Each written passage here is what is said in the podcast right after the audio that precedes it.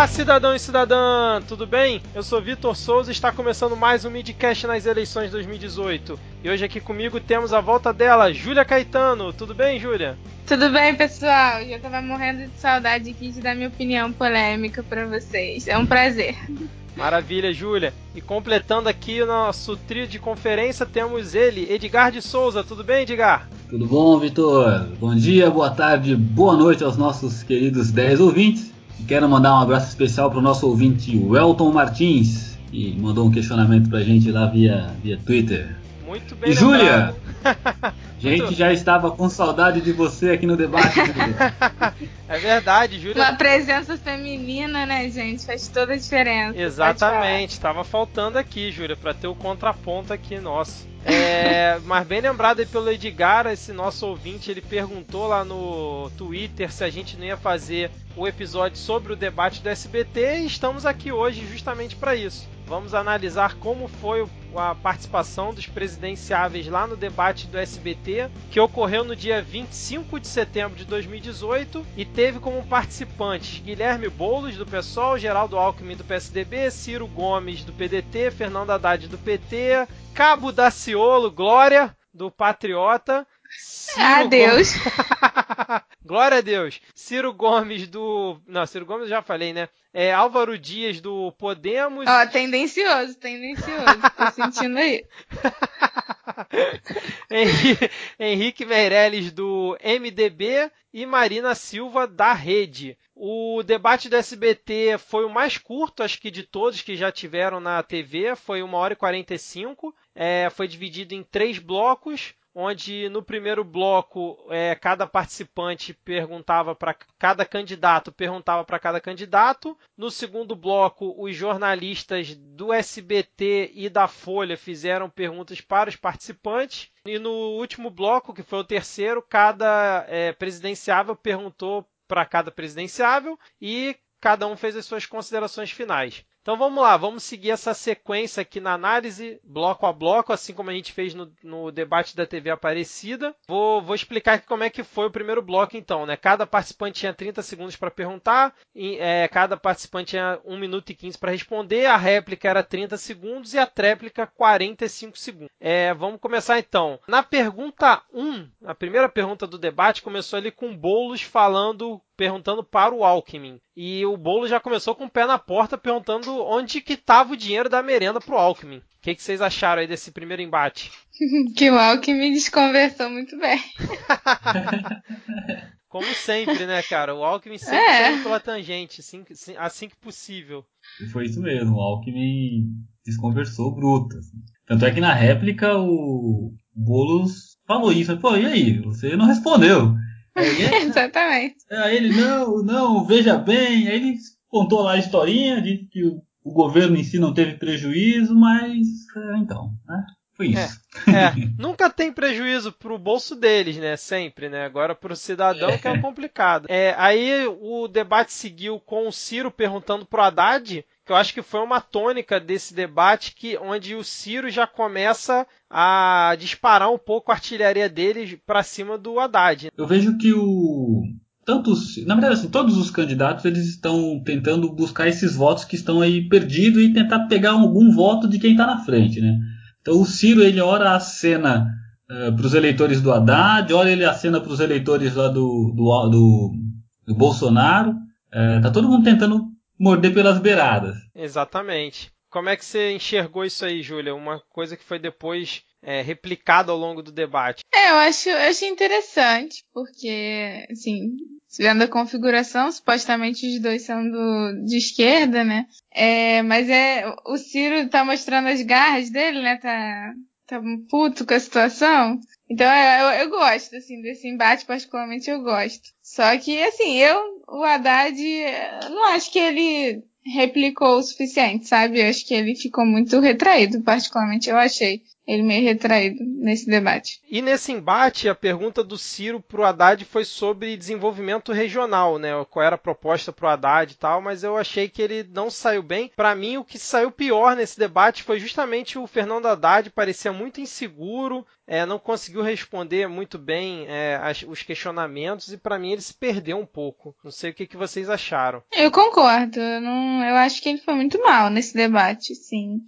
é, representando o PT, que é um, enfim, é o PT, eu acho que sim, ele foi muito fraco. Não, se não fosse do PT, eu nem olharia para ele, sinceramente. Sim, eu só foco muito nele pela questão de que eu acho que ele vai pro segundo turno, né, pelas pesquisas e tal, mas e por todo o background aí, mas eu acho ele achei ele muito, muito fraco nesse debate. Ele realmente não. Parece que ele não, não queria, é, não queria ir adiante com as próprias propostas, né? Ele até ficava um pouco retraído, porque há muita gente atacou ele durante o debate, mas também não respondia à altura. Ficou, ficou muito mosca morta. É, eu concordo, mas ainda penso que foi proposital, porque ele não é um candidato nesse momento que está uh, buscando muitos votos. Ele está numa curva ascendente de, uh, de crescimento. Então ele está numa situação mais confortável do que o Ciro, por exemplo, que está correndo risco de ficar fora. É uma situação a dele é muito mais confortável que a situação do Alckmin, da Marina. Esses têm que sair né, mordendo o calcanhar de quem está à frente. Para ele, assim, cara, eu já tô lá. Né? Eu, eu já tá, tô no segundo turno. Ficou se esquivando, tentando não entrar muito em polêmica, né? É isso. Agora, uma coisa que me irritou muito o Haddad é que aquele olhar fixo dele pro nada, ele aquela coisa pare, meio robótica, parecendo um boneco de cera, olhando ali pro horizonte. Ele parecia o Ken, né? O Ken é. da Barbie. Exatamente. Caramba, que coisa irritante, não dá nem uma olhada pro outro candidato, né, para dar aquela troca de sorriso, aquela coisa estática olhando para a câmera firme. Com certeza é coisa de marqueteiro, mas eu, assim, me incomodou, às vezes parecia que porque no, nesse debate eles botaram a tela bem lado a lado, né? Quando um perguntava para o outro. Então, quando, sei lá, um estava respondendo, quando era alguma pergunta do Haddad, mostrava ele o tempo inteiro olhando para frente, para o nada, como se só tivesse ali igual um robô esperando acabar o tempo para ele poder entrar com a réplica ou com a tréplica dele, né? Os candidatos Sim, ainda também não achei. Os candidatos ainda não souberam, ou a grande maioria, ainda não souberam usar esse fator é, de estar sendo exibido também, embora seja o adversário quem, está, quem esteja falando, né? É, e o, o Boulos usa bem isso. Ele gesticula, ele, ele interage. E o Haddad não, ele ficou lá estátua, brincando de estátua, né? Estátua aí parou. É, exatamente. E aí a pergunta seguinte foi dele, do nosso queridíssimo Cabo Daciolo, que voltou aos debates. Glória a Deus. Glória a Deus. Glória já... a Deus. e aí já começou perguntando ali pro Ciro é, que no Brasil faltava era ordem em progresso, e aí perguntou como é que o Ciro iria resolver a questão da saúde, uma pergunta bem ampla, e aí o Ciro saiu, como sempre, apelando ali para o Ceará e, e para o que sempre ele responde, né? A maioria das perguntas do Cabo da CEO são amplas e vagas, né? Amplas e vagas é sinônimo? Acho que sim, né? Enfim.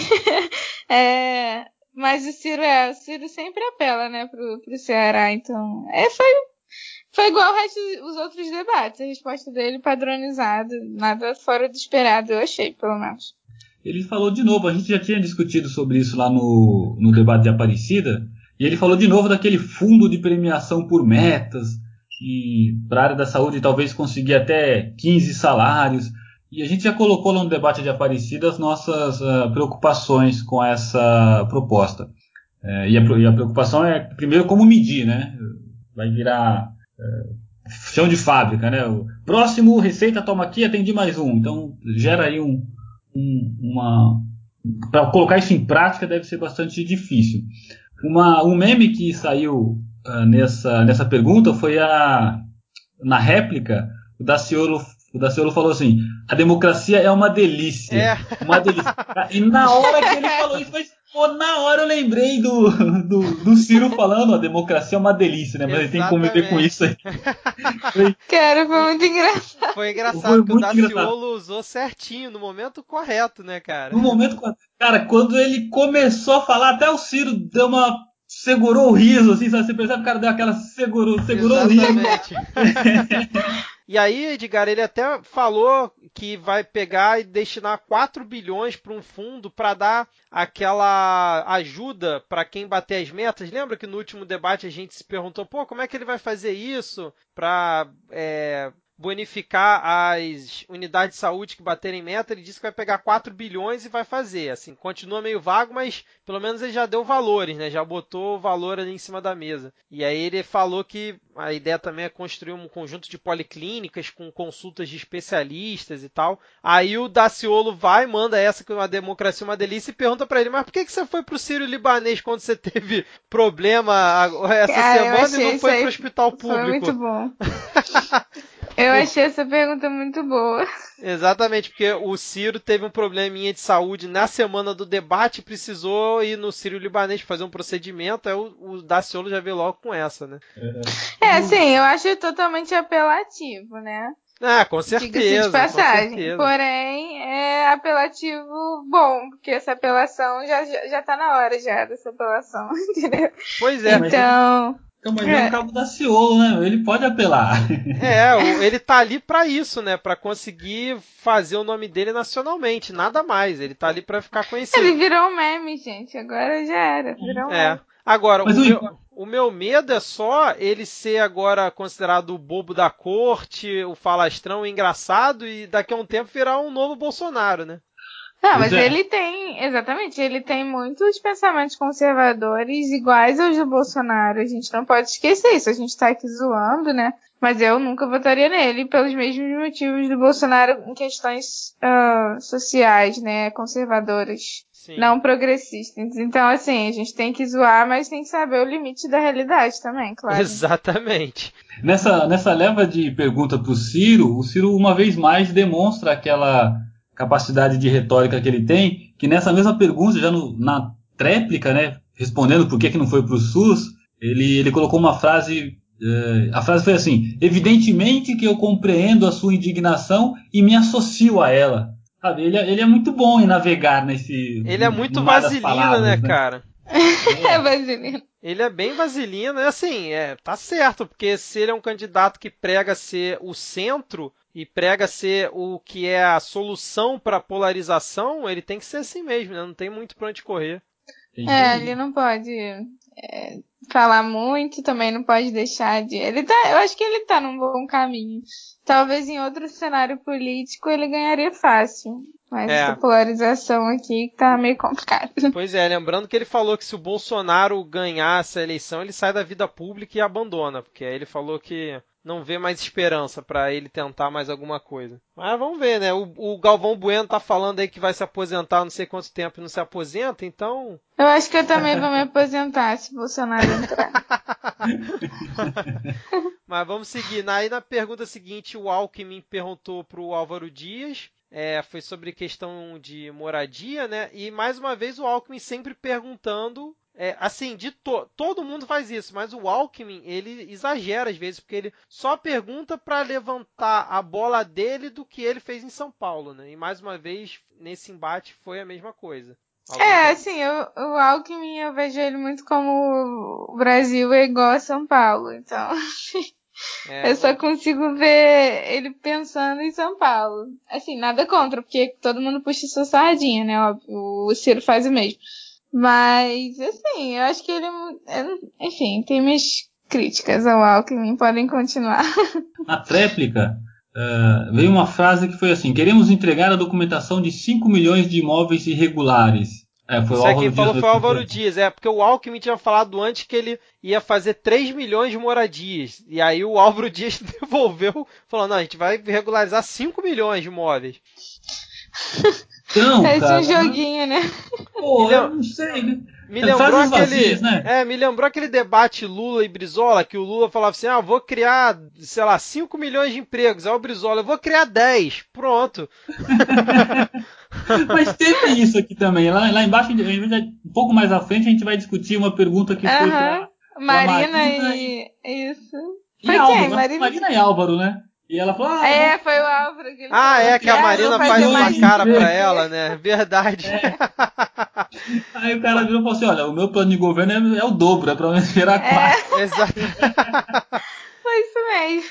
Aí o Álvaro Dias falou sobre fazer reforma tributária, desburocratizar e combater corrupção para gerar empregos, aquele papo dele de sempre, assim, bem genérico, com coisas óbvias que todo mundo sabe que precisa, mas sem, assim, explicar melhor como é que ele vai fazer. E o Álvaro Dias, como sempre, parecendo que tá, sei lá, meio sonolento, meio Parece que tomou aquela velha história, parece que tomou um uísque antes com os amigos no, no, bastidores e aí foi pro debate, né? Porque ele tá sempre com aquele, aquele parece jeitão. Muito... É, tá parece muito isso. É, tá sempre com aquele jeitão dele. É, chega a ser engraçado, cara. É, assim. Pediu, é um je... pediu direito de resposta, foi negado. é, mas uma coisa que me, me. No Alckmin já demonstrou essa pergunta e me irritou muito, não sei se vocês repararam nisso, é que ele nesse debate começou a quando a câmera tá nele e ele já perguntou, tá esperando a vez dele, ele fica anotando umas coisas num papel lá, rabiscando, e fica fazendo um clique com a caneta toda hora que o microfone fica pegando. Aí fica o microfone, ah, clique, clique. Porra, que troço chato, cara. Quer ver? Eu vou pegar. Eu aqui. acho que ninguém reparou nisso, Vitor. Só ah, você. Eu reparei, porque, ó, é como se ficar assim, ó. Vê se vocês vão escutar. Estão ouvindo aí? Cara, ele ficava assim, ele ficou assim vários momentos do debate. Eu tô lá escutando, sei lá, o outro responder ele, aí, aí tem só aquele barulho assim. Porra, que troço irritante, cara. Não sei quem mandou ele fazer isso, cara. Porque isso é coisa de marqueteiro. Isso é toque, isso é toque, cara. Olha que eu percebi que ele sempre anotava, mas eu não ouvi o barulhinho da caneta. É, eu também. Você falou em coisa de marqueteiro. Eu lembro que na época do vestibular tem aquele lance de durante a prova você come um chocolatinho para, né? É, pra, de, de, pra ganhar energia. o outro, que, né? Isso. Cara, eu tinha um professor que ele falava assim, né? É, sobre a prova, ele falava assim, ó, no dia lá da prova, você, quando for pegar o teu chocolate, é, abra um ovo de Páscoa, sabe? Aquele papel barulhento para atrapalhar todo mundo. Pois eu é, acho que sei, foi isso que ele fez. É, não sei se a ideia era ele, cara, mas enfim. Vocês querem falar Ah, mas mais coisa? gente anotou. Mais gente anotou. A Marina também fez anotação. Também, mas o Alckmin fez isso em todos os momentos que ele perguntava voltava para ele e o fora o clique. Depois vocês voltam aí e assistem só para ver logo no primeiro na primeira pergunta do Alckmin o clique no dele na caneta e aí eu vou deixar como sempre o, o link aqui Bota no post. Bota o áudio aqui do clique. É. Eu vou deixar o link aqui no post para os ouvintes, para quem quiser depois ir lá conferir, você vai ver o clique lá do Alckmin toda hora na porra da caneta. A manchete desse episódio será o clique da caneta. Mas vamos seguir. Depois veio o embate que para mim é o embate mais chato e mais é, improdutivo de qualquer debate, que é Álvaro Dias falando com Meirelles. Eu vou até deixar para você, não vou nem comentar isso, cara. É, porque, pô, Álvaro Dias e Meirelles ninguém merece mesmo, né? Pois é, cara, eu até anotei aqui e tal, mas eu já cansei de falar dos dois. Ainda mais quando eu embate entre é, os dois, eu confesso que eu já tô saturado. Não, não teve, não teve nada. Teve uma frase lá que ele soltou: vocês alimentaram ditaduras corruptas e sanguinárias com o dinheiro do Brasil. Ah, aí, rapaz, isso é importante. Segue aí, segue aí. É, e o. É, mas por que ele falou no plural? Teve uma ditadura Oi? só, né? Tá, tem a ditadura de Vargas e tal, mas. Não, será não, que não. Tá falando... Não, não, acho que ele tá. É, o contexto eram os empréstimos. É, o contexto ah, eram tá, os tá. empréstimos. Tá. É, Venezuela, Cuba, enfim, o contexto era os empréstimos. E, e aí na tréplica o Meirelles respondeu: ou você não ouviu ou fez de conta que não ouviu do que eu falei. é verdade, cara. É mesmo, é mesmo. Porque o Meirelles fala que na época, quando ele foi é, ministro do Lula, ele combateu os empréstimos para os países como a Venezuela. Não sei se foi quando ele foi ministro do Lula ou quando foi ministro do Temer. Acho que foi do Temer, né? Porque não faria sentido quando foi do Lula. É, eu acho que o contexto era Temer, né? Aí o Álvaro Dias, é, pô, bem lembrado, eu vou me corrigir aqui, na verdade eu quero falar aqui sobre o Álvaro Dias e o Meirelles, porque nesse momento o Álvaro Dias ele foi bem incisivo e falou pro Meirelles, quando o Meirelles falou que, ah, não sei se você não ouviu o que eu falei, porque o Álvaro Dias, na réplica, ele manda assim: eu quero saber se você não vai devolver o dinheiro do povo, o dinheiro que foi lá para Venezuela, para Cuba. Aí foi quando o Meirelles é, mandou essa aí que o Edgar falou, né? Foi isso aí. Mas uma coisa interessante do Álvaro Dias foi nesse debate que ele começou a falar o tal do rastro de sangue, né? Foi, ele, é, ele soltou é. o rastro de sangue. Ele tá com todos os candidatos agora, nessa tá reta final. Né? Sim, os caras estão agora pegando mais pesado, né? É, eles estão escrachando. É, é, é, porque assim, é o Álvaro Dias, isso não vai gerar qualquer tipo de repercussão. Mas, por exemplo, se fosse, sei lá, o Bolsonaro falando do tal rastro de sangue, rapaz, ia virar polêmica no dia seguinte, porque realmente tá tocando num ponto complicado aí da, do, da história do PT e toda uma teoria da conspiração que mais pra frente a gente vai falar aqui. É, a pergunta seguinte foi é, quase que uma dobradinha Marina e Boulos, quando é, a Marina perguntou para o Boulos qual era a política de governo dele para desenvolvimento social, onde os dois meio que fizeram um bate-bola. O que, que vocês acharam? Foi bate-bola total, já começou assim, Boulos, você é professor, eu sou professora, então foi bate-bola total. E aí o Boulos, para variar, bateu na tecla do Bolsa Banqueiro, e aí falou que quem tem carro paga IPVA e quem tem jatinho não paga imposto nenhum. Que aí a Marina devolve falando que ela tem o tal do programa Renda Jovem, que aí eu achei interessante, Edgar, porque mais uma coisa que botaram valores que no debate da TV Aparecida não haviam falado, onde a Marina fala que para combater a evasão escolar, ela vai criar um programa, que é esse Renda Jovem, onde vai ter uma poupança para os jovens terem um valor a cada ano que eles forem passando no ensino médio. E aí, no final do ensino médio, eles vão ter uma poupança de R$ 3.700 para poder receber após o final desse período. Uma coisa que ela não tinha comentado até então. É, foi a primeira vez que ela falou isso, se eu não me engano. É, isso é bem legal. É, assim, é um, no, eu no achei. Campo, no campo das ideias é legal, né? A gente tem que ver se, se funciona na prática. Primeiro, se tem o dinheiro para Exatamente. É, Esse é, é, o grande ponto, né? É, é, a discussão que a gente sempre tem, né? Tem muitas boas ideias, mas falta, uh, falta viabilidade financeira para implementar as boas ideias. É, é segundo o Boulos, é só você tirar dinheiro dos ricos e dar para os pobres. Pois é, mas essa matemática nunca é simples. Não é tão simples assim. Exatamente. Exatamente. É, na rodada seguinte foi Haddad versus Marina. Vocês têm alguma observação a respeito desse embate? Pô, tenho. A primeira observação que eu tenho foi que o Haddad, assim como alguns outros candidatos também não conseguiam, não tinham memorizado para quem já tinha sido feita a pergunta, para quem não tinha sido feito. Então o Haddad vira lá para o Carlos Nascimento, que era o mediador do SBT, e pergunta, né, mas para quem eu posso perguntar? E o, o, Nascimento começa a falar assim: olha, você pode perguntar para o Daciolo ou para Marina. Nem esperou Na terminar. Hora ele fala Marina. Qualquer outro que não seja o Daciolo. Qualquer um que não seja o Daciolo. A Marina, nesse embate, ali na réplica dela, na réplica não, na resposta dela, ela começa a demonstrar o ataque dela forte ao PT, quando ela fala que ela, como governante, vai tentar recuperar a credibilidade do país, que isso é, é a primeira coisa que tem que ser feita, por conta da, da corrupção que ocorreu do PT, do PMDB, do PSDB.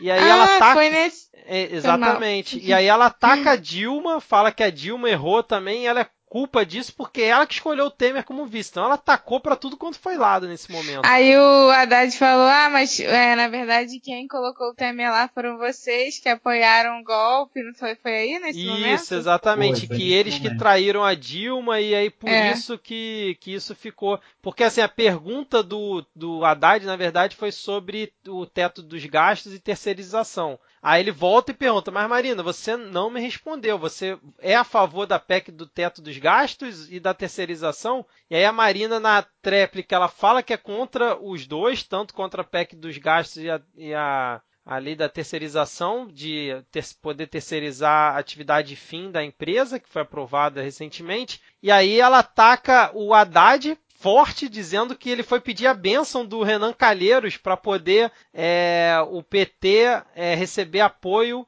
lá na, na base eleitoral do Renan Calheiros e aí dizendo que o PT ele defende o trabalhador, mas se uniu ao Temer. Como é que isso pode fazer sentido? É, isso foi bravo. E ele não respondeu, né? Porque acabou a, a é, hora dele lá de falar. Justamente, foi na trap que ele não teve nem como. Foi foda isso aí. É, eu acho que o Haddad se arrependeu de ter escolhido a Marina, ele preferia ter escolhido o Cabo da Ciolo. Exatamente. Glória a, Marina... a Deus. porque a Marina até então ela não tinha atacado pesado o PT, né? Não, acho que foi no nosso grupo que a gente soltou uma frase assim, a Marina tá caindo, mas vai cair atirando, né? Isso, exatamente. E é isso, assim, ela tá. Achei, acho que na última pesquisa tava com 4%, cara, assim, já tá fora do jogo. Mas ela caiu atirando. Estão todos na mesma vala comum da corrupção, PT, PSDB, PMDB. Então ela é, caiu atirando, sem dúvida. Eu gostei dessa Marina, foi, foi legal. É, mostrou uma Podia Marina um pouco assim. diferente, exatamente, partindo pro ataque. E aí, fechando o primeiro bloco, a gente teve um embate Meirelles e Daciolo.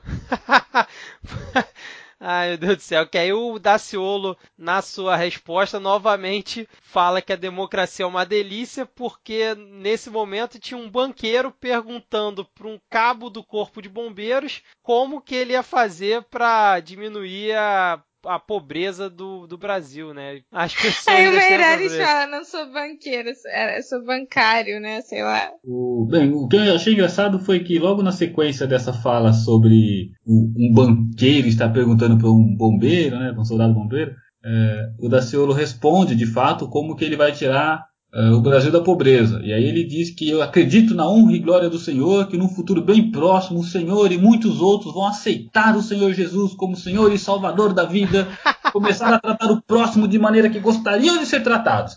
Aí começa a mudança, a transformação e tira o povo da pobreza. Não, aí o Meirelles começa a rir nessa hora e dá uma segurada no riso, o né, cara? começa a rir, cara. Ó, oh, Daciolo, se você quiser ser presidente, você vai ter que estudar um pouco mais. É. e aí o Meirelles novamente fala que vai criar 10 milhões de empregos com aquele gestual dele, né, cara? Aquela coisa, parece um ventríloco, aquela que coisa até... assim até o Ciro zoou o Meirelles com essa questão de, de mexer com a mão. Assim. É, depois ele vai dar uma zoada nele, né? Vamos partir então já para o segundo bloco, onde vieram as perguntas dos jornalistas, e aí eu achei interessante o seguinte, né? Porque o jornalista tinha 30 segundos para fazer a pergunta, aí o candidato um minuto para responder, e aí vinha um complemento do jornalista de 15 segundos para ter a réplica do candidato de 45 segundos. Eu achei um formato que eu ainda não tinha visto. Dessa, eu gostei também. Dessa forma. é bom, né? Porque o complemento, na maioria das vezes, foi assim: você não respondeu a pergunta, então eu vou é, perguntar de novo. Que... É. Exatamente. A maioria foi isso: foi tipo, tá bom, mas você não respondeu. É. Então. E aí, a, é. a, primeira pergunta, o Edgar com certeza tem aí anotado os maiores detalhes. Edgar, você tem como. Qual foi tem. a pergunta? Que foi pro Ciro foi Gomes. A, foi pro Ciro Gomes, quem perguntou foi a Débora Bergamasco. Em seu governo haverá quadros do PT? É verdade, foi essa pergunta. E aí ele responde que. Ele diz que prefere sem o PT, né? É, ele diz que não gostaria de governar com o PT e que metade do quadro dos ministérios dele vai ser com mulheres. E aí, depois no Eu achei que ele saiu bem. É, eu achei que ele saiu bem assim, não descartou o PT totalmente. É, e, exatamente. Não mentiu colocou... falando que, né, não vai é. usar. Exatamente, colocou a pauta das mulheres aí na questão dos ministérios. E aí depois o complemento é ele a jornalista pergunta se então ele toparia governar junto com o MDB. E aí o Ciro manda uma afirmação forte, né, que ele diz que o MDB no governo dele será destruído pelos caminhos é. democráticos. É, ele ficou trocando o nome do partido o tempo todo. É, e aí ele diz que tem alguns quadros do MDB que ele até curte, ele como Requião e outros, mas ele deu um checkmate dizendo que com o MDB ele não governa. Vocês acham que ele estava falando sério isso? É impossível. É impossível não governar com um país. É impossível não governar com um partido que possui a maior base. E o PMDB, ou agora MDB, ainda tem a maior base.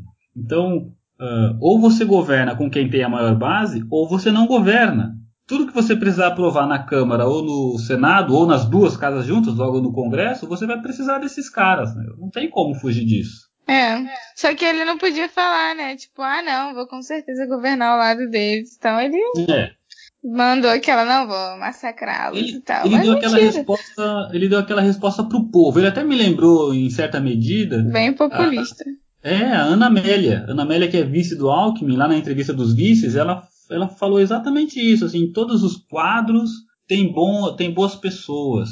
E eu vou compor um governo com os melhores quadros. É o que ele está falando aqui. Ah, o PMDB vai ser destruído pelos caminhos democráticos. Porém, tem gente boa, tem fulano que eu aceitaria, tem outro ciclano que eu aceitaria. Pô, então o que, é que você está fazendo? Você está é, fazendo uma coalizão, né? Exatamente, exatamente. E aí a pergunta seguinte foi. É, Fernando, Fernando Canzian perguntou pro Haddad. É, e eu gostei da pergunta, cara. É, ô Haddad, você vai manter ponte aérea entre Brasília e Curitiba para ficar visitando o Lula? essa pergunta, essa pergunta, essa pergunta foi, foi boa. boa. Exatamente. É. Só contextualizando, porque o Haddad toda segunda ele vai para Curitiba para se encontrar com o Lula. Para pedir a bênção do Papa preso.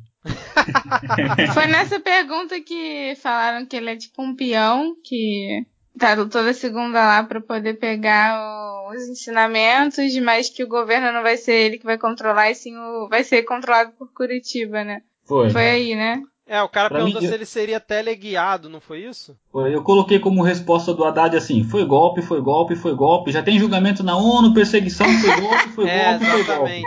Gostei do resumo. É, a gente já falou aqui que o Haddad não foi bem.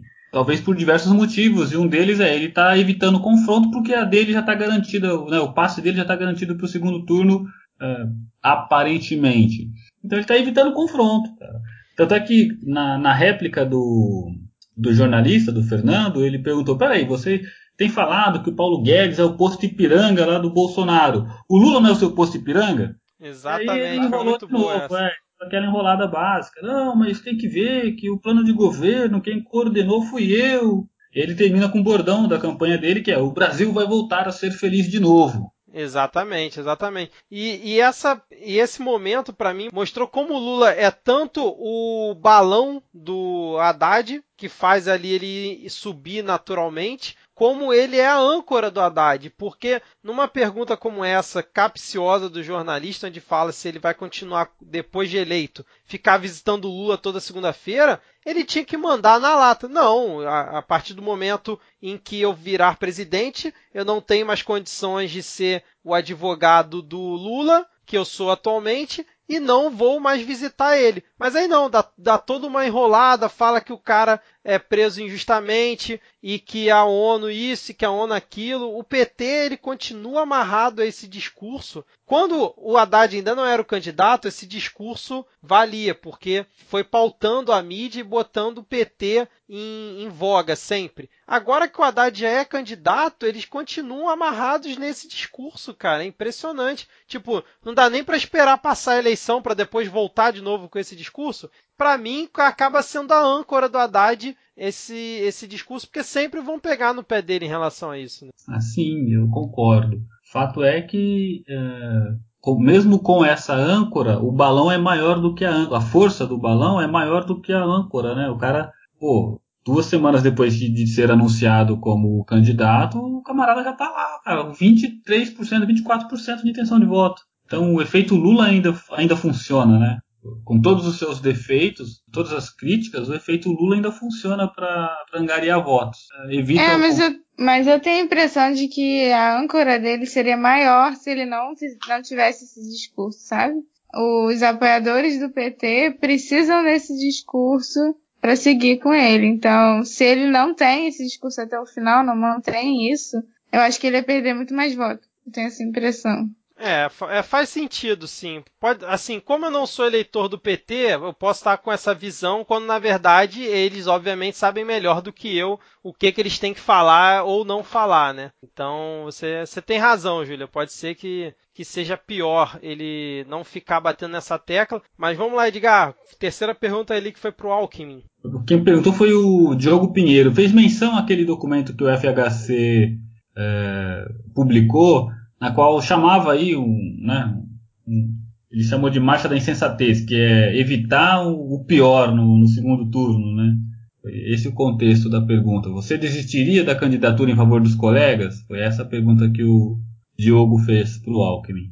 E, e, esse, e o Alckmin esse... se esquivou, né? É, ele se esquivou e o que que houve? O FHC tentou criar uma, tentou fazer uma reunião, é, reunindo aí Álvaro Dias, o Meirelles, Marina, né, para tentar fazer com que esses candidatos desistissem da candidatura em apoio ao Alckmin. Só que você acha, o ego é muito forte e esses candidatos nem sequer foram para a reunião. Então a reunião nem existiu.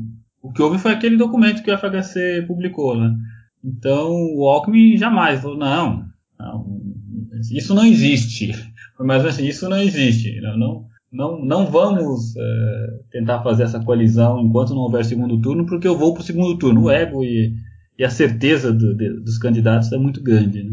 E aí depois na, no complemento perguntaram para ele em relação à corrupção no PSDB, eu achei boa o complemento, porque perguntaram, se vocês não conseguem combater a corrupção no PSDB, como é que vocês pretendem combater a corrupção no país? E aí o Alckmin falou que não, ninguém passa a mão no partido dele, que tem que ser punido é punido, e aí no final ele fala que pretende gerar empregos e desburocratizar e tudo mais, mas o AS continua lá, então como é, como é que ninguém passa a mão? Mas, enfim, vamos. É, aquele cara de pau nato, né, gente? Tem que ser. Política tem que ser cara de pau. Ainda mais que ele agora é o presidente do partido, então vai defender os deles, né? É, cara, ele é do PSDB, como, assim, infelizmente, se você quer ser do PSDB, ou você é cara de pau, ou você é cara de pau, entendeu? Não tem muito pra onde correr. E, e, essa, essa frase me fez lembrar, né? Tu, tua menção ao Aécio, a menção do Vitor ao Aécio, me fez lembrar que o Aécio provavelmente vai ser eleito como deputado federal por Minas. E que a Dilma, acho que está com 28% de intenções de voto também como senadora, né? Lá por Minas. Pô, tão, tão perdido, né? Cara, Exatamente. isso mostra muito como as pessoas não ligam pra eleição. Como ela, e quando ligam, ligam pra um candidato. Tipo, igual essa eleição agora, todo mundo só sabe falar dos presidentes. É. Sendo que, é. assim, todo o resto é, porra, até mais importante, né? E a gente só sabe falar dos presidentes, entendeu? Assim, é muito complicado a visão que a gente tem, como se fosse um xadrez, né? Entrou o presidente, vai fazer o que ele quiser lá dentro. Tem uma galera que realmente é complicado de entender, porque, por exemplo, o Collor sofreu impeachment e depois voltou como senador. Então, esses caras, quando chegam num nível alto, por exemplo, é como foi a Dilma, que já foi presidente, o Aécio, que quase virou presidente, ele já tem um rebanho tão considerável que depois, se eles tentarem para um cargo menor, eles têm quase certeza que entram. Claro, eles fazem pesquisa qualitativa e tal, para ver a, a aceitação do nome, mas por mais que pegue coisa de corrupção, problema em cima deles, ele já tem um eleitorado fixo que tá cagando para isso, é impressionante. Exatamente, o cara volta, né? Não, não larga, cara, o Sarney, pô, Sarney não larga o osso, Collor tá lá, não larga o osso. Uh, esses caras vão ficar, os caras são eternizados, né? Pois é, eu, eu assim, eu não consigo entender, mas vida que segue, a democracia é uma delícia e é isso aí.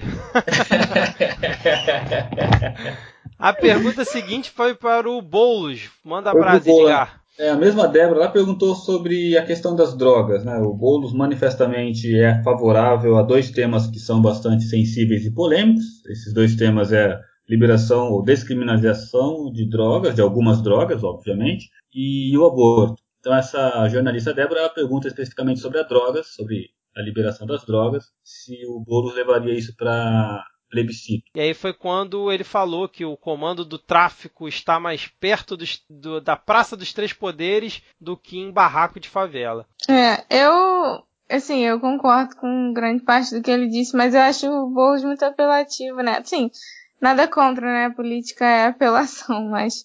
É, por exemplo, comparando ele com o Freixo, para mim o Freixo dá de mil nesse quesito, falando sobre as drogas, por exemplo. Não sei, acho que ele é, ele é mais sensato. O Boulos parece que ele quer te convencer de uma forma mais, tipo, preste atenção no que eu tô falando, porque é muito importante. Sei lá, né, não me convence. Eu, e olha que eu sou a favor da pauta, entendeu? Se ele não me convence, imagina quem não é. Então. Mas assim, só eu vou, eu vou ler exatamente o que ele falou. Ele mandou assim: Nós defendemos a participação popular antes de tudo, porque esse sistema político está podre. O sistema político brasileiro é do toma lá da cá quem chega negocia cargo e ministério em troca de apoio. Esse sistema fez um partido como o MDB, que nunca ganhou uma eleição, estar em todos os governos. Com a gente, não. Vamos botar o MDB na oposição. Que é o que a tecla que ele sempre bate mas que, como a gente já conversou Seria muito vezes, difícil, né? Exatamente, exatamente. Muito utópico. E aí a pergunta seguinte, Edgar, essa aqui eu anotei, que foi para Marina, onde perguntaram para ela sobre o grande calcanhar de Aquiles dela nessa eleição, que foi o apoio ao Écio Neves em 2014 e sobre o apoio dela ao impeachment. Aí perguntaram se ela apoiaria o PT ou o Bolsonaro no segundo turno. Entre a cruz e a espada, né? Exatamente. Aí ela, pelo que eu tenho anotado aqui, ela se direcionou às mulheres, falou que se soubesse do que a Lava Jato demonstrou, ela certamente não teria apoiado o Aécio e que a justiça é para todos e que ela vai governar com os melhores. É, então teve uma frase que ela trouxe, é, eu entendi que ela no final acabou dizendo que não ia apoiar ninguém, né? Entre os dois ela Isso, exatamente. Não ia apoiar ninguém. E o que ela colocou lá foi assim: a maioria do que a maioria desse grupo que está no palanque com Alckmin hoje estava no palanque com a Dilma né, quatro anos atrás, é, com, com a ideia de, né, dando, reforçando isso que o Vitor já trouxe, de, de fazer esse, esse governo de pessoas e não de partidos. É impossível governar se você depende para aprovar qualquer coisa ou da Câmara ou do, ou do Senado ou do pior, né, dos dois juntos, do Congresso. E aí você tem uma um cenário com tantos uh, partidos, como diria o Alckmin, pluripartidário, você tem que negociar, cara, não tem jeito. Exato, e é impressionante como o discurso do Alckmin, agora fugindo um pouco aqui da sequência, como o discurso do Alckmin não colou, né? Porque o Bolsonaro parece que absorveu toda a galera que era faz o antipetismo na hora de votar e não sobrou quase nada pro Alckmin. As, nada, as pesquisas vão mostrando isso. É isso aí, cara. O Bolsonaro conseguiu conseguiu, como diria Lula, conseguiu o inconseguível, né? Ele conseguiu, ele conseguiu levar todo mundo que era mais de direita e anti-PT, ele conseguiu agregar esse grupo todo em torno de si, é, deixando o PSDB lá com um saco vazio, né? não tem nada para o PSDB. Bizarro. Exatamente. As perguntas seguintes foram para Henrique Meirelles, Cabo Daciolo e Álvaro Dias. Edgar, você tem alguma observação aí, Júlia? Porque eu confesso que as minhas anotações aqui não, teve, não tiveram nada relevantes em relação aos três. Foi na do Álvaro Dias que perguntaram a mesma coisa que perguntaram para. Não sei se foi pra Marina. É, que é quem ele votaria, né? né? Que ele super enrolou e não respondeu também. Totalmente. Só que eu, eu queria muito que ele tivesse respondido quem ele vai apoiar, mas ele foi mais esperto. É, eu acho que a gente corre um grande risco de, no segundo turno, os candidatos perdedores, né, aqueles que não foram para o segundo turno, simplesmente não apoiar ninguém. Que já é o que, a Marina, o que a Marina fez, acho que não na última, mas na anterior, né? Não. É, 2010 ela, ela ficou neutra. É, então ah, acho mas que... é, eu acho isso um risco tão grande nessas eleições, especificamente nessas, porque tem candidatos que são abertamente contra as ideias do Bolsonaro em específico. Então, assim, é meio que é voto útil, sabe? Até deles mesmo. Você tem que direcionar para não deixar. Você vai ser meio escroto falar isso, mas, tipo, não deixar o mal maior entrar. Hum, eu sei que tem gente que vota no Bolsonaro que tá escutando isso, vai escutar. Mas quero dizer assim, se você é abertamente contra um candidato, seu voto tem que ser útil e você tem que saber que seus eleitores também, você tem que direcioná-los, né? Assim, é o que eu acho, pelo menos. Exatamente. Sabia que eu fico, eu fico pensando aqui num, num potencial segundo turno Haddad e Haddad e Bolsonaro, que é o cenário que tem se desenhado como mais provável até agora. É, cara, eu não sei o que fazer. E a minha dúvida não é se eu voto no Bolsonaro, a minha dúvida é o que, o que fazer mesmo. Pô, votar no Haddad também no PT, é, com todo esse com todo esse ritual de lá pedir benção pro Papa toda segunda-feira, cara. Uh, o receio é ele não ir mais lá pedir bênção segunda-feira, mas fazer com que o Lula esteja sentado lá do lado dele, de uma forma ou de outra. É, embora ele já tenha negado que concederia qualquer tipo de anistia, graça, indulto, qualquer dessas medidas legais para soltar o Lula, é, eu não estou plenamente convencido disso. Por outro lado, eu também não estou plenamente convencido de que em um pior cenário, eu quero ressaltar o pior cenário, porque foi alvo até de, um, de, um, uma discussão sadia lá no Facebook sobre um post que eu fiz, eu ainda não estou convencido de que num pior cenário a gente não teria com a eleição de Bolsonaro um retorno a, a uma ditadura, mesmo que não nos mesmos moldes de como é a clássica ditadura, mas algo muito parecido é, com aquilo que se define como ditadura. É, uma, uma, observação que eu queria fazer só em relação a esses três, né, o Meirelles, o Daciolo e o Álvaro diz que perguntaram para o Daciolo se ele era a favor da política de cotas e ele disse que sim. E aí ele até fez um discurso lá que só quem não apoia e fala que vai cortar programas sociais é porque nunca passou fome e necessidade. E assim, eu não estava esperando vindo do Daciolo essa, essa frase e essa afirmação dele. Cara, eu achei o máximo. Na sequência ele falou, na sequência, dentro do mesmo contexto, ele pegou e falou assim: recicla-se tudo! Por que não vamos reciclar o próximo? Sou a favor das cotas. Cara, eu achei o máximo isso. No terceiro bloco, novamente, foi uma rodada de embate entre os participantes onde teve ali pergunta, o mesmo, o mesmo formato do primeiro bloco, né? Pergunta de 30 segundos, resposta de 1 minuto e 15, réplica de 30 segundos, tréplica de 45 segundos e a consideração final de 1 minuto para cada candidato no final da rodada de embate. E aí começou ali com Meirelles versus Alckmin, onde o Meirelles fez ali fogo amigo com o Alckmin, porque ele fala ali que o Alckmin fica pregando que vai levar eficiência para Brasília na gestão, mas citou os atrasos ali da linha 5 do metrô e disse se isso é a eficiência que ele pretende levar para Brasília. Total fogo amigo do Meirelles. Eu achei que não foi dobradinha nesse caso. Posso estar analisando errado, mas para mim foi fogo amigo. O que, que vocês acharam? Eu concordo com você. Para mim também foi. Eu gostei muito, na verdade, da fala dele. Ele citar o metrô, porque o Alckmin bate tanto nessa tecla. Tudo bem que aí o Alckmin até saiu bem, relativamente bem. Falou que esse mês estão construindo, né? Tá para sair dois, dois vagões, alguma coisa assim. Não foi? Exatamente, foi, é, foi, é. foi isso mesmo. Mas mesmo assim. Mas mesmo Meirelles... assim, eu acho que ele tomou. Exatamente, exatamente. Eu acho que até dá para ser considerado fogo amigo, mas é aquele fogo amigo com uma balinha de chumbinho, né? Pô, levantar essa pauta é, de metrô, de transporte público, enfim, de qualidade de é, qualidade de malha, é, pro Alckmin, cara, pô, por pior que seja a gestão, de novo, não estou dizendo que a gestão dele é boa, mas não dá para comparar essa essa malha modal que tem em São Paulo o modal que se tem no restante do país. Ah, por uma série de motivos. Não estou dizendo que o Alckmin resolveria esses problemas, mas que ele tem um bom exemplo aqui para citar, ele tem. Então, mesmo que tenha sido um fogo amigo, foi um fogo amigo assim, meio com uma palhinha de chumbinho, sabe? Ah, ó, vou beliscar você aqui, porque demorou 20 anos. O cara poderia simplesmente ter dito, sim, demorou 20 anos, mas eu só estou no governo há 8, velho. Então, eu peguei algo que estava parado, tudo bem que o anterior era PSDB também, e o anterior também era, mas ele pode dizer que, ah, tudo bem, ficou parado há não sei quantos anos, mas nesses anos apenas que eu estive, foi, o que, a resposta que ele deu, né? Nesses anos que eu estive à frente do governo, nós inauguramos 100 quilômetros de metrô. Assim.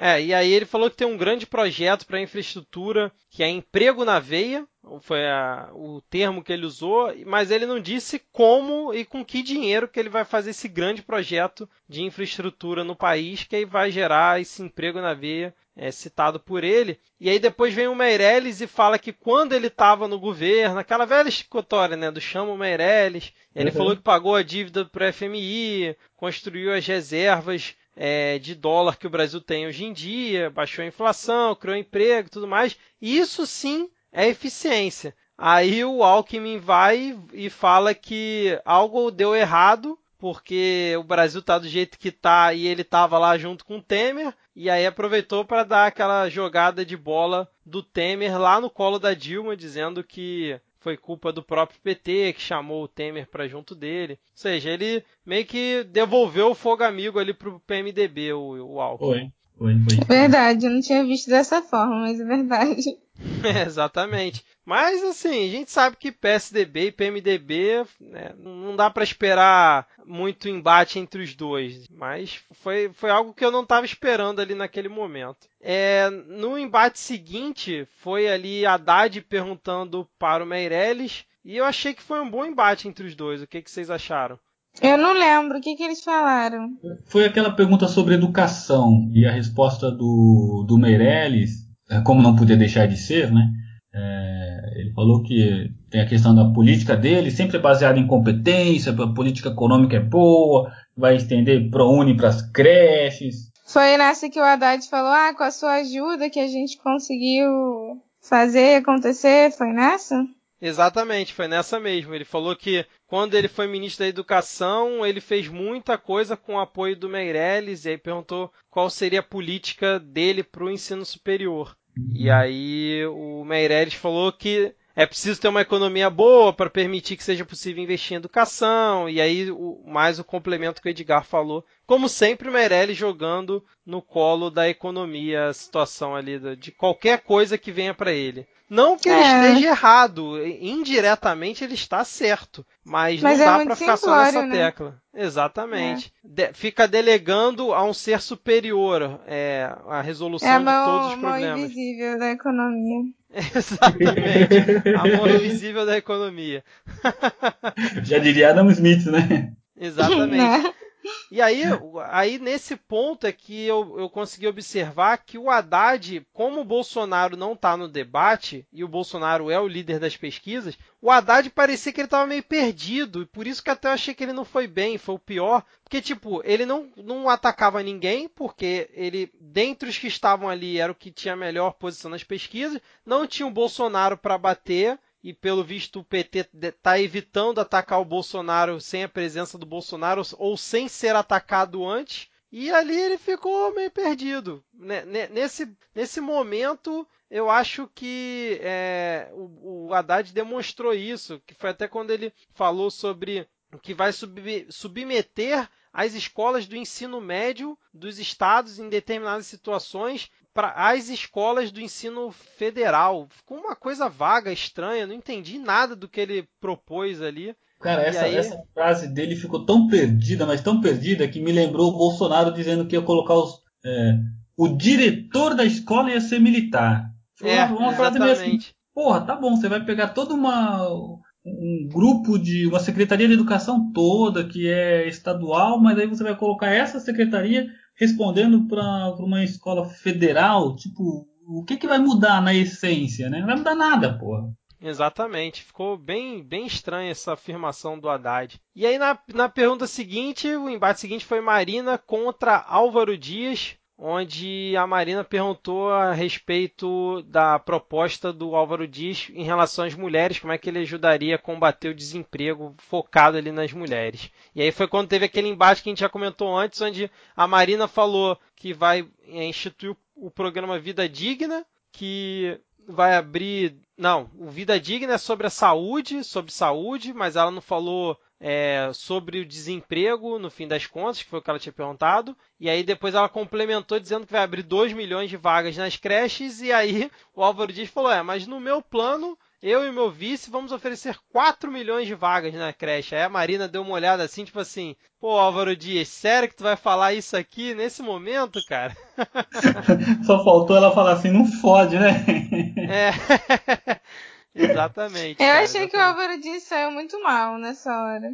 Com relação à pergunta em si. Achei péssima a resposta dele. Achei vaga e achei. Em vez de ele falar de igualdade de gênero, ele falou. Ah, vamos focar nas mães e foi para as crianças, para as mães serem mães felizes. E eu fiquei, que? O que, que ele tá falando? Tipo, fica quieto. Não gostei não.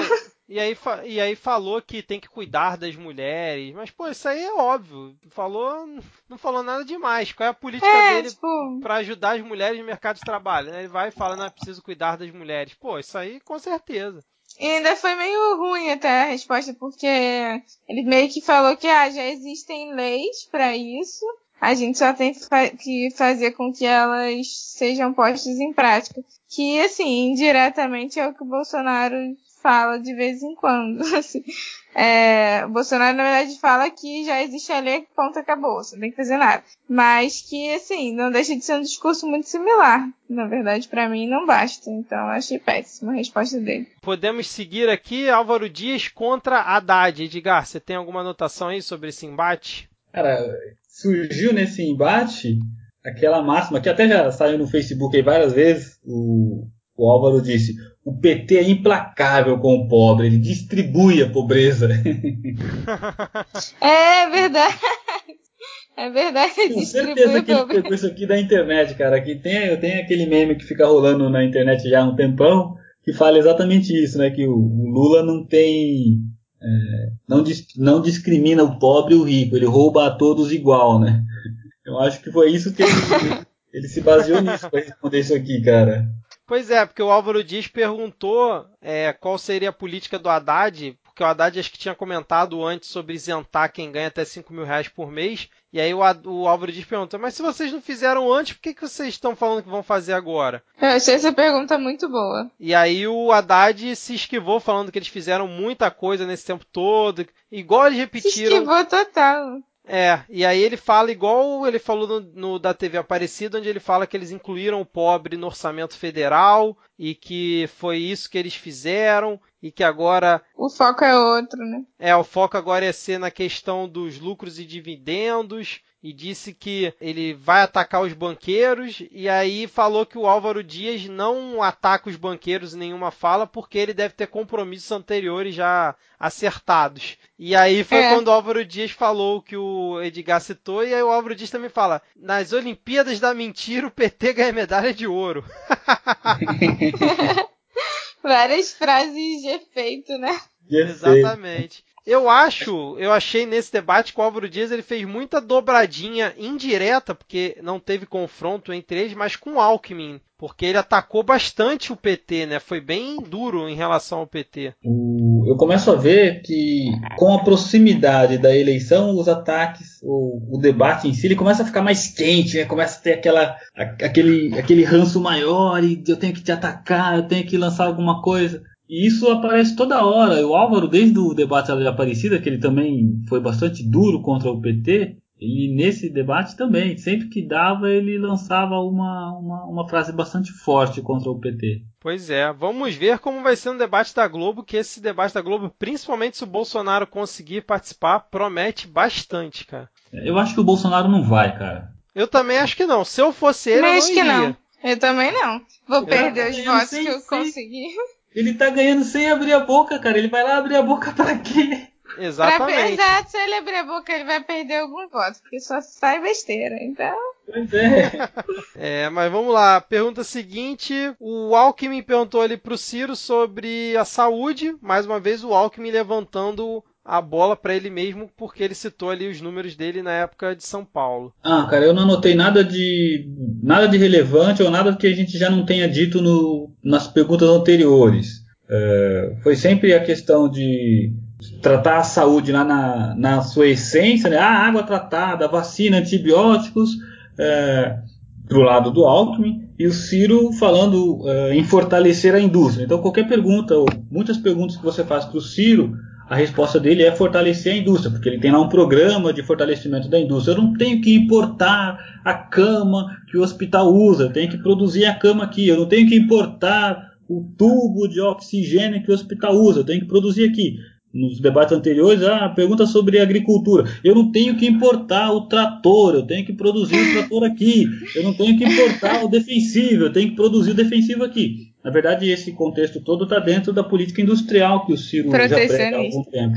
É, então, assim, nesse, nessa dobradinha aqui, Alckmin e Ciro, eu não vi nada é, diferente daquilo que a gente já viu aí dos demais candidatos. E eles foram bastante cortês entre si, não teve. É verdade, Alckmin... Ciro e Alckmin hum. geralmente se soltam umas faíscas, né? Dessa vez não soltar. É. E principalmente porque, assim, quem teria que atacar é o Alckmin, porque o Ciro está melhor posicionado que o Alckmin. É em todas as últimas pesquisas que saíram. E o Alckmin não, não é aquele cara beligerante, né? Ele não, não ataca. É, até para ele atacar é difícil, porque ele tem um linguajar que não, que não favorece. Então foi, essa, foi bastante morno essa, esse embate Alckmin e Ciro. E aí no, no embate seguinte vem novamente Daciolo aprontando das suas, onde na mesma pergunta ele, pergunta, ele pergunta para Marina o que, que ela acha do fundo partidário, do fundo eleitoral e da reforma da Previdência. Tudo junto na mesma pergunta. Cara, essa pergunta foi péssima. Caraca, como é que ela em 1 minuto e 15 vai falar sobre fundo é, partidário eleitoral e reforma da Previdência junto? Ele devia ter uma listinha, ele olhou assim, o que, que tava arriscado e falou, ah, falta isso aqui. Deve ter sido isso. Exatamente. E aí a Marina falou que ela disse que o fundo eleitoral para ela está exagerado, mas que ela não é contra o financiamento público de campanha. É, e aí falou que vai criminalizar o Caixa 2 e tal. E aí quando volta a réplica pro Daciolo, ele fala que foi um assalto que fizeram com o país, porque pegaram 2 bilhões e 600 da saúde, da educação para usar no fundo eleitoral e que aí ele disse que vai revogar isso e vai revogar a reforma da Previdência. Só que aí ele mesmo fala, mas que ainda nem entrou. Glória! Cara, eu acho Daciolo um pré-Bolsonaro total, assim. Caraca, é um Bolsonaro doido. 10 anos antes, talvez, só que um pouco menos radical em alguns pontos, pode-se dizer. Talvez, Sim. não tenho certeza. Exatamente. Mas assim, o que foi bom nesse embate, a única coisa que eu tirei de útil foi o posicionamento da Marina a respeito do fundo partidário, que ela já disse que é a favor, não desses valores, mas que, que é a favor, que é uma coisa que eu ainda não tinha escutado ela se É posicionar verdade. tão abertamente. É, verdade. Quem diria, o Daciolo conseguiu tirar uma informação de útil, né, cara? Com uma pergunta totalmente aleatória. Exatamente. Aí o embate seguinte foi entre Ciro e Boulos, onde o Ciro perguntou ali pro Boulos sobre a questão ali dos jovens e a questão do emprego. É, e achei que foi uma dobradinha entre os dois. O que, que vocês acharam? Nossa, dobra, dobradinha linda, assim. Pô, só faltaram dar as mãos antes e os dois erguer as mãos. Yeah! Exato, e fazer um coração. No meu coração, é. Só faltou isso. Exatamente. Aí o, o Boulos veio com aquela história dele de que ele quer que o jovem tenha a sua primeira escola e não a sua primeira arma. E aí depois o Ciro disse que vai levar a escola de tempo integral para toda a juventude e que no último ano o, o- do- no último ano o governo bancaria um estágio remunerado para cada jovem em todas para cada jovem do ensino público é, o governo bancaria um estágio remunerado nas empresas e que no Ceará isso já ocorre em uma das três em uma a cada três escolas do ensino médio no Ceará e ele falou que vai aplicar isso para o Brasil podem chamar ele de maluco mas dá para fazer eu quis eu queria muito viver nesse mundo do Ceará que o Ciro vende pra gente porque deve Eu ser também. muito bom cara é Eu impressionante Também, cara. Parece outro Brasil, né? Justamente, justamente. Tudo funciona lá, tudo é modelo. O Ceará do Ciro é ótimo, né? Pois é. E aí, fechando o- a rodada de perguntas, o Boulos só tinha um Daciolo para perguntar. E aí o Boulos, eu acho que ele ficou meio assim, pô, o que, que eu vou perguntar pro Daciolo? Aquela, acho que é aquela velha pergunta que todos os outros candidatos se fazem. E aí o Boulos perguntou pro Daciolo sobre a questão das mulheres, né? Como é que ele faria para reduzir a desigualdade e tal. E, aí o, o Daciolo... Exatamente, o Daciolo veio com, porra, que pra mim foi a melhor Muito dele do debate especial. inteiro, que ele fala que ama todas as mulheres, que aí fala da, da mãe dele, fala da varoa dele, que tá ali assistindo ele ali na, na plateia. Ah, sensacional, cara. Eu, te, eu vou até pegar aqui o que ele falou, ó. Eu quero deixar para a nação brasileira, mulher da nação brasileira, na minha casa, na minha família, as mulheres são prioridade. E as mulheres são prioridade também no meu, vão ser prioridade no meu governo também. Eu vou nomear 50% dos ministérios homens e mulheres com o mesmo salário. É, aí ele fala: queremos elevar a moral das mulheres, porque as mulheres têm dificuldade a mais do que os homens, porque tem as crianças, tem que cuidar dos filhos, muitas não tem condições de levar a criança para creche. Só falou verdades. E aí no final ele, mano, é, quero aproveitar minha presença da minha mãe, da minha esposa aqui. Mãe, te amo, minha esposa te amo, mulheres, amo todas vocês. Glória a Deus. Glória a. Deus, caraca, cara. Pra Cara, mim esse foi o achei- melhor momento da Ciolo no debate. Foi, esse foi. Tanto é que até, Até o bolo zoou, né? Até o Boulos fala, Daciolo, a gente estava com saudade de É. você aqui no debate. Zoou. Exatamente, cara.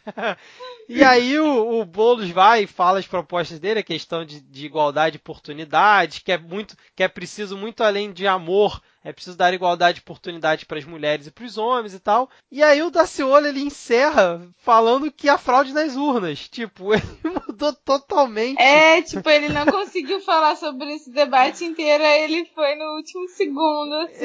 Ah, não, mas a gente tem que falar sobre as urnas. Era o último Exatamente, item cara. da lista dele. Exatamente, exatamente, cara. Muito bom. Mas acho que essa rodada termina e a gente já vai para as considerações finais. Ou vocês têm mais alguma ponderação para fazer? Não, eu não tenho.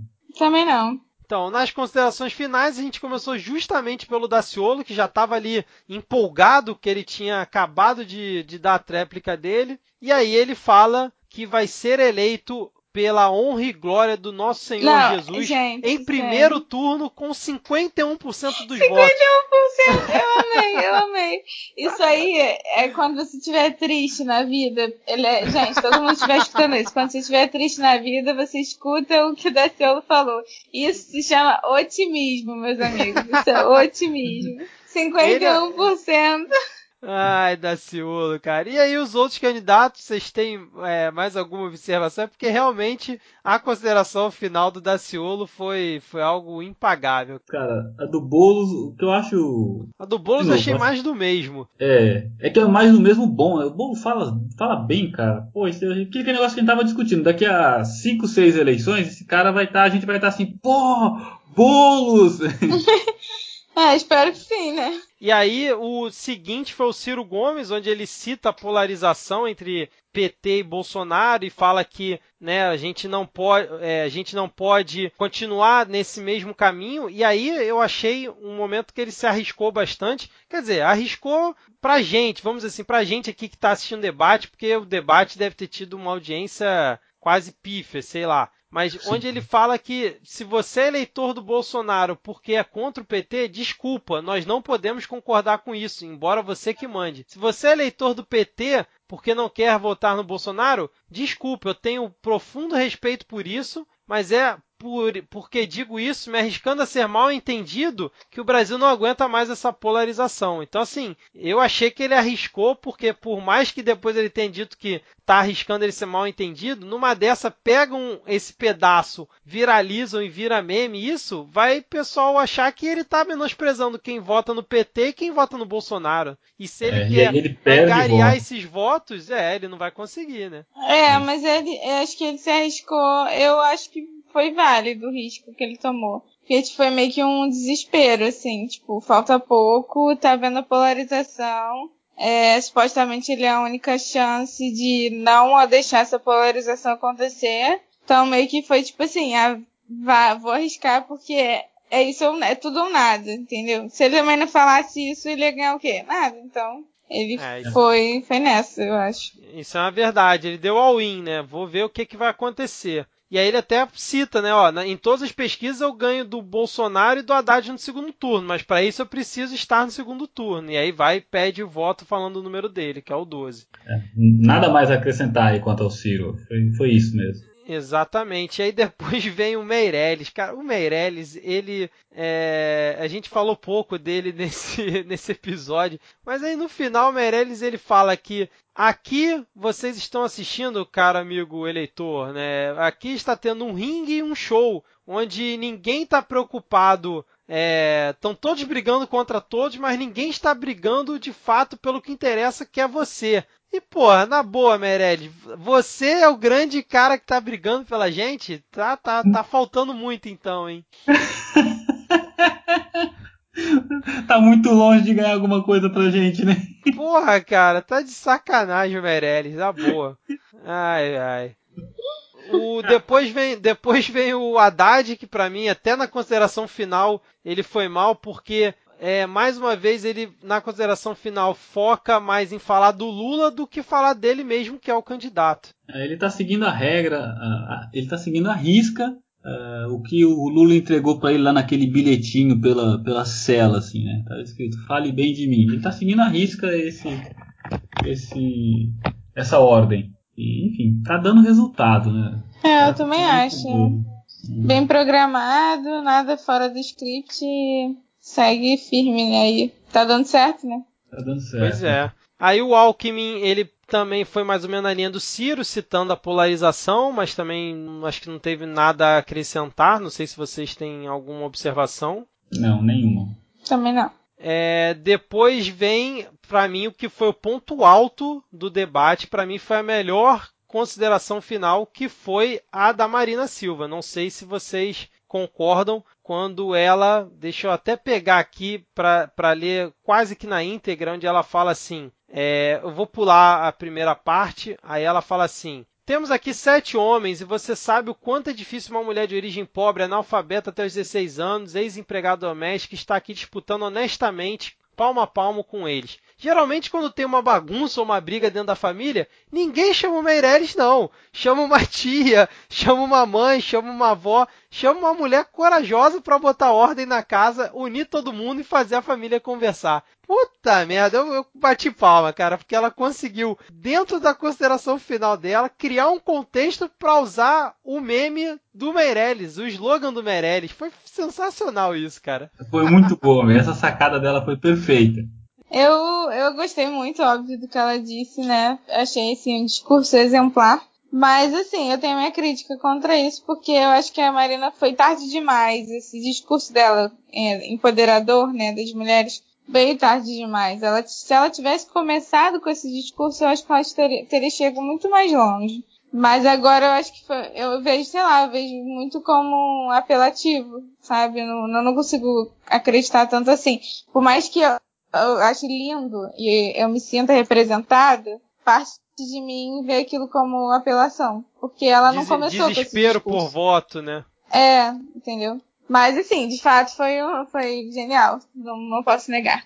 Entendi, é verdade. Eu não tinha visto por essa ótica. Realmente é, parece que é mais um suspiro ali de desespero. Porque eu acho que o grande problema da Marina é o que todo mundo critica, que é o que ela fica meio sumida entre é, as eleições. Então, ela, quando chega na eleição, propriamente dito, ela não criou todo o nome dela e o perfil dela que vai ser na eleição antes. Então, quando Exatamente. chega na eleição, ela vai se desidratando naturalmente. É, impressionante. Tipo assim, eu não penso em. Quando a eleição começou, né? Os candidatos vieram, eu não pensava, ah, Marina. Automaticamente vinha Marina e empoderamento feminino. Claro que não. Não Sim. era uma associação que eu fazia, na verdade nem faço ainda, mas hoje está mais próximo. Mas até pouco tempo atrás não. Então foi muito assim, vou ganhar voto do público feminino, me parece. O que é bom e ruim, né? Tem, enfim, lados positivos e negativos, mas de fato, é, de fato é a única mulher lá, não podemos desconsiderar isso com toda certeza. Pois é, né? Correu, correu, é, tentou nadar nessa raia tarde demais a Marina, pelo visto. E aí vem o Álvaro Dias para encerrar o debate, o que eu achei a pior consideração final e o desserviço que esse cara fez, porque ele vai e fala lá que ele na época foi expulso do PSDB porque foi é, apoiou a instalação do CPI para investigar a corrupção do próprio PSDB, que ele sempre foi contestador, inquieto e aí falou da, do tal rastro de sangue, né, da questão do PT, da, da morte ali do Celso Daniel, pegou firme. Aí no final ele termina. Eu queria dizer boa noite a todos e dizer que agora eu vou lá a Itaquera assistir Corinthians e Flamengo. Porra, Álvaro Dias, tu tá de sacanagem. Você é candidato à presidência da República no debate, encerrando o debate, o cara vem falar que vai lá assistir Corinthians e Flamengo. Ninguém quer saber disso, cara. Pelo amor de Deus. É, não, não agrega nada, né, para o embate de ideias. O cara tem lá o tempinho dele, poucos segundos de fama para ele poder expor uma proposta, enfim, agradecer, se dirigir a alguém, enfim, tentar um conchavo, qualquer coisa, né, acenar para um partido. É, aí ele fala que. O que, que, será que ele pensou? Será que ele pensou que com isso ia ganhar todos é, os votos é, dos flamenguistas e dos corintianos, que são apenas é. as duas maiores torcidas do Brasil, né? Pois é, cara, uma coisa totalmente fora de contexto, não Foi tem o menor sentido, cara. Foi muito aleatório. Aí, eu, eu, eu acho que eu tô full pistola, até exagerado em relação não, a isso. Você tá meio full pistola, porque, assim, eu só ri mesmo, eu não fiquei puta, Exato. não. Mas... Cara, mas, não, eu fiquei muito puto. Eu falei, caramba, não é possível. Esse cara tá aí usando o tempo da gente, o tempo num debate pra para fazer piadinha, porque a forma como ele falou, ele falou, foi meio canastrão na hora de falar ali que ia. Tipo assim, parecia que ele realmente ia sair dali, ia reencontrar os amigos dele que ele estava tomando aquele uísque antes da, do debate, ia pro, com os amigos lá pro Itaquera para tomar um uísque, beber uma cerveja e tipo assim, vocês que se danem aí. Eu fiquei muito puto, realmente. Posso estar exagerando aqui na minha indignação, mas eu achei um absurdo o Álvaro Dias totalmente de forma aleatória falar que é no, Itaque, no Itaquerão assistir o jogo. Pelo amor de Deus, cara. Cara, não é ele que tem o meme do Coringa? Pronto. Ele, ele personificou. É o Coringão, né? Foi assistir o Coringão. é, ele personificou o meme. Ai, caraca, é verdade, cara, é verdade. Mas é isso, gente. Fechamos aqui a sequência do debate. Acho que a gente conseguiu cobrir tudo. Vocês têm mais alguma consideração final? Conseguem, querem falar algum destaque positivo, negativo, além do que a gente já conversou? Ou podemos fechar por aqui? Eu acho que como destaque positivo é, é a evolução do quadro eleitoral, né? Assim, a evolução dos debates, o confrontamento de ideias conforme se aproxima do pleito, é, os desesperos, né? Marina desidratando, Alckmin desidratando, então esse grupo começa a, a acenar as alianças e a acenar as, a, o ataque aos adversários para que eles possam pegar alguns uh, desses votos eu, embora os resultados numéricos de pesquisas todos indiquem a quase certeza de termos uh, Bolsonaro e Haddad na final, eu ainda estou com resquício de esperança para ver se, se, se, o Ciro entra aí nessa para bagunçar esse jogo, é, para a gente ter alguma outra opção é, lá no, no, dia 7. Eu realmente não queria ter que escolher entre Bolsonaro e, e Haddad. É isso. E você, eu... Júlia? Eu concordo, basicamente. Foi um bom resumo. É, eu também não queria ter que escolher entre PT e Bolsonaro, basicamente, mas acho que não vai ter muita opção. Vai ser, enfim, vamos ver, né? Ainda falta alguns dias aí. Mas é, eu acho que sim, os debates agora ficam mais interessantes. Para quem não curte muito debate, eu acho válido ver pelo menos esses finais porque ficam mais né, agressivos de certa forma. Então sempre tem uma, um meme, uma faísca aí que vale, vale ver, vale assistir. É, e você realmente começa a ver as alianças se formando, né? O que é interessante e também preocupante, de certa forma. Mas é isso. É, acredito que a gente está se encaminhando para um cenário meio catastrófico. Mas é isso aí. Só, só resta sentar e chorar mesmo. Abraços. Então vamos fechando por aqui. Voltamos em breve, analisando o debate da TV Record e o debate da Globo, obviamente, que querendo ou não é o principal debate do período eleitoral. E se você gostou ou tiver alguma crítica, sugestão, o de sempre, né? Nosso e-mail é podcastmedia.gmail.com, no Twitter e no Instagram é o arroba podcastmedia e no Facebook é só procurar lá por Midcast. Beleza, galera? Vamos aí dar boa noite para os nossos ouvintes e até a próxima. Tchau, tchau. Tchau, tchau. Tchau, tchau. Hashtag ele não. Um abraço.